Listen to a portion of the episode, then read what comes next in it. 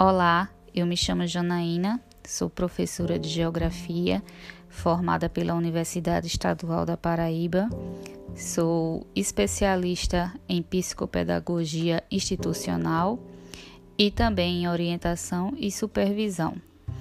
É, trabalho em Cruz do Espírito Santo nas escolas do município desde 2017 e vou contar um pouco da história da cidade. Cruz do Espírito Santo é um dos municípios mais antigos da Paraíba. Suas terras foram habitadas por índios, né, tabajaras, antes da conquista pelos portugueses, que implantaram engenhos e iniciaram o plantio de grandes canaviais. Inclusive, nós temos um engenho até hoje muito famoso, conhecido, que importa cachaça para o mundo inteiro, o Engenho São Paulo. O povoado que deu origem ao município de Cruz do Espírito Santo começou na margem esquerda do rio Paraíba, perto do engenho Espírito Santo, de propriedade de um português chamado Manuel Pires Correia. Conta a tradição que por volta de 1789 o rio Paraíba sofreu uma grande enchente, deixando hoje a Praça Rio Branco uma cruz de madeira. Daí a origem do seu nome. Os habitantes adicionaram a palavra cruz ao nome do povoado Espírito Santo. Na época, o povoado pertencia ao município de Pilar e desmembrou-se pela lei estadual assim instigada, onde deu a categoria de município à Cruz do Espírito Santo, que também passou a abrigar a sede municipal de Pedras de Fogo.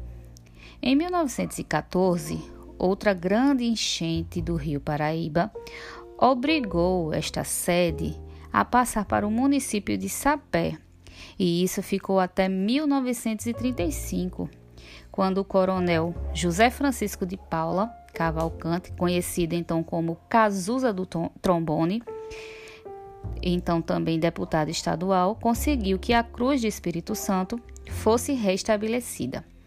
Em 1943, o nome do município foi mudado para Maguari. Em 1948, voltou a ser Cruz do Espírito Santo.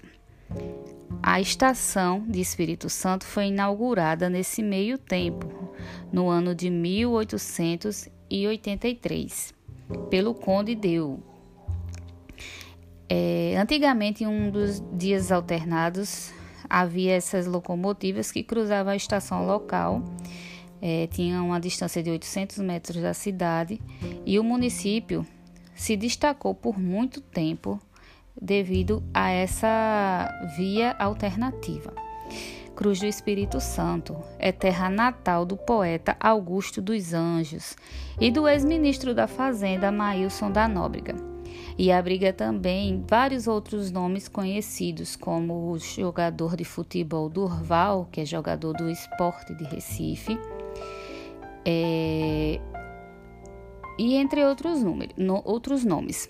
O município de Cruz, ele é atípico pelas chuvas que alagaram várias cidades em 1800, 1985 e foi completamente, nesse tempo, alagada pelo rio Paraíba, o que trouxe vários transtornos para a cidade. Inclusive, minha própria família passou por essa enchente. Né? Eu não sou filha de Cruz do Espírito Santo, porém, minha família toda é, minhas raízes são de lá.